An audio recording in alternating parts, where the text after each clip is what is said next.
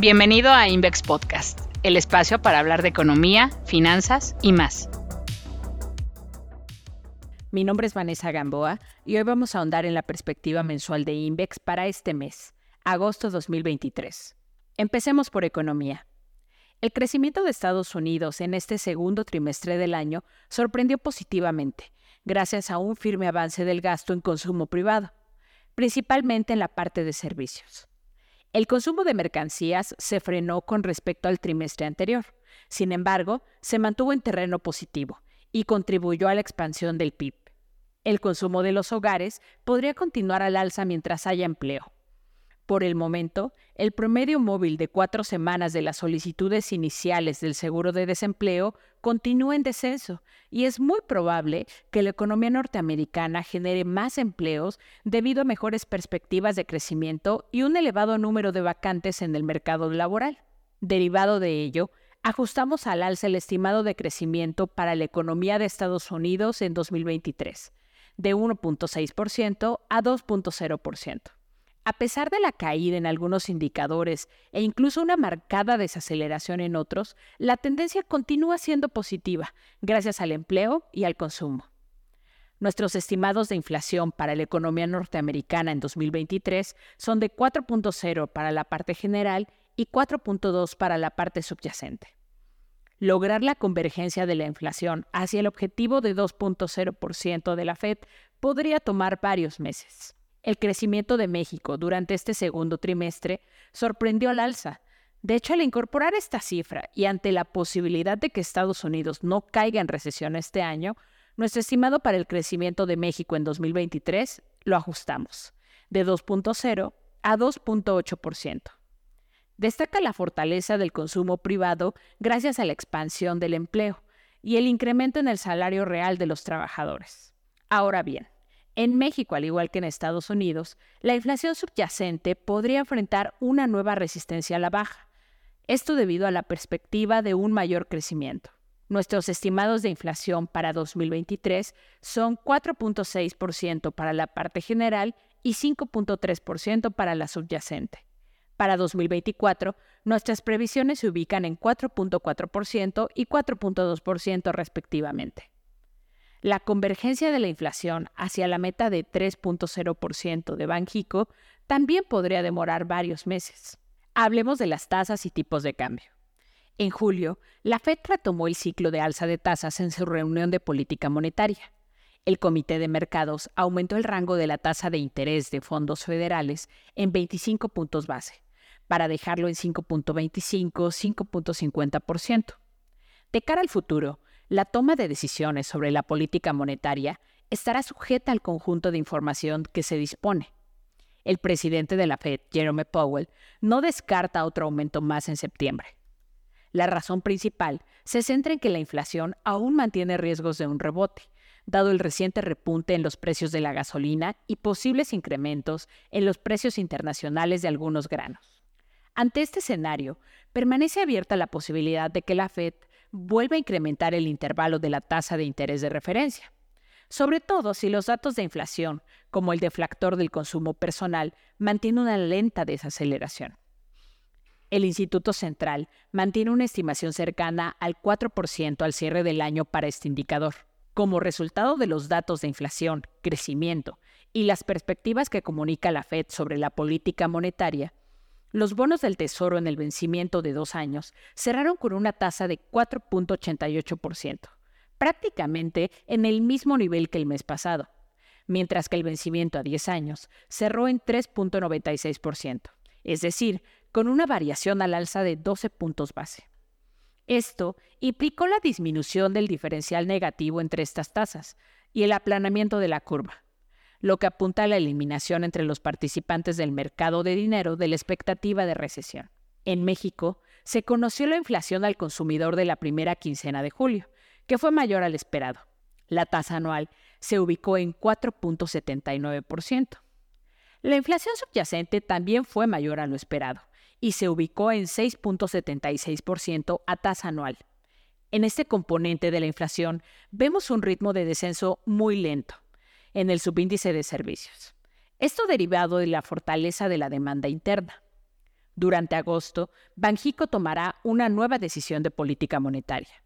Lo más probable es que mantenga la tasa de referencia en 11.25%, pero deberá estar vigilante y mandar ese mensaje de atención sobre la tendencia del comportamiento de la inflación para el resto del año, ya que empieza a mostrar signos de una menor desaceleración.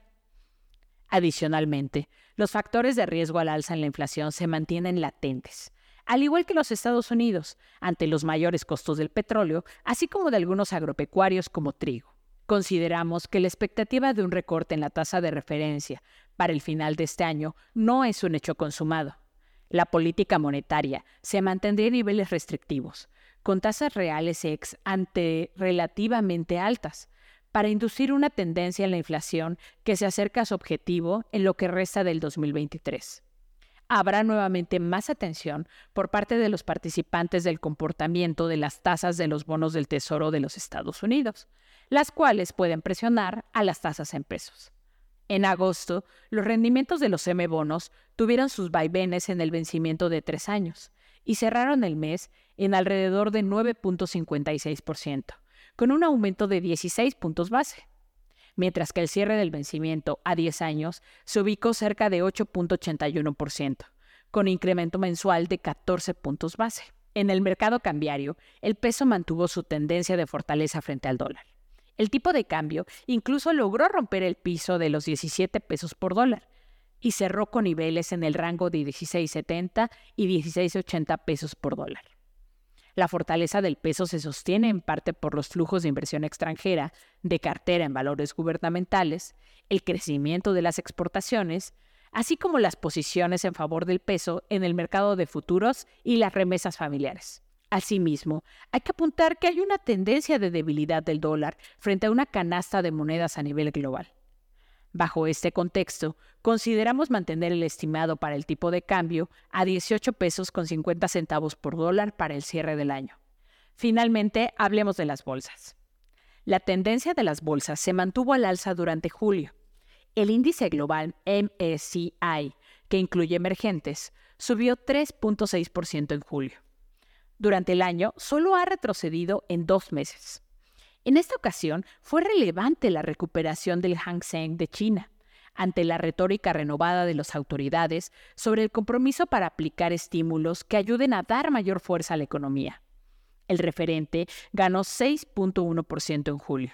En contraste, el Nikkei de Japón perdió 0.1% en el mes, luego de haber tenido un desempeño sobresaliente en días previos, que le ha permitido una ganancia en el año de casi 27.1% la posibilidad de flexibilizar su política monetaria y permitir mayores rendimientos en sus instrumentos de deuda de largo plazo ha generado cierta cautela.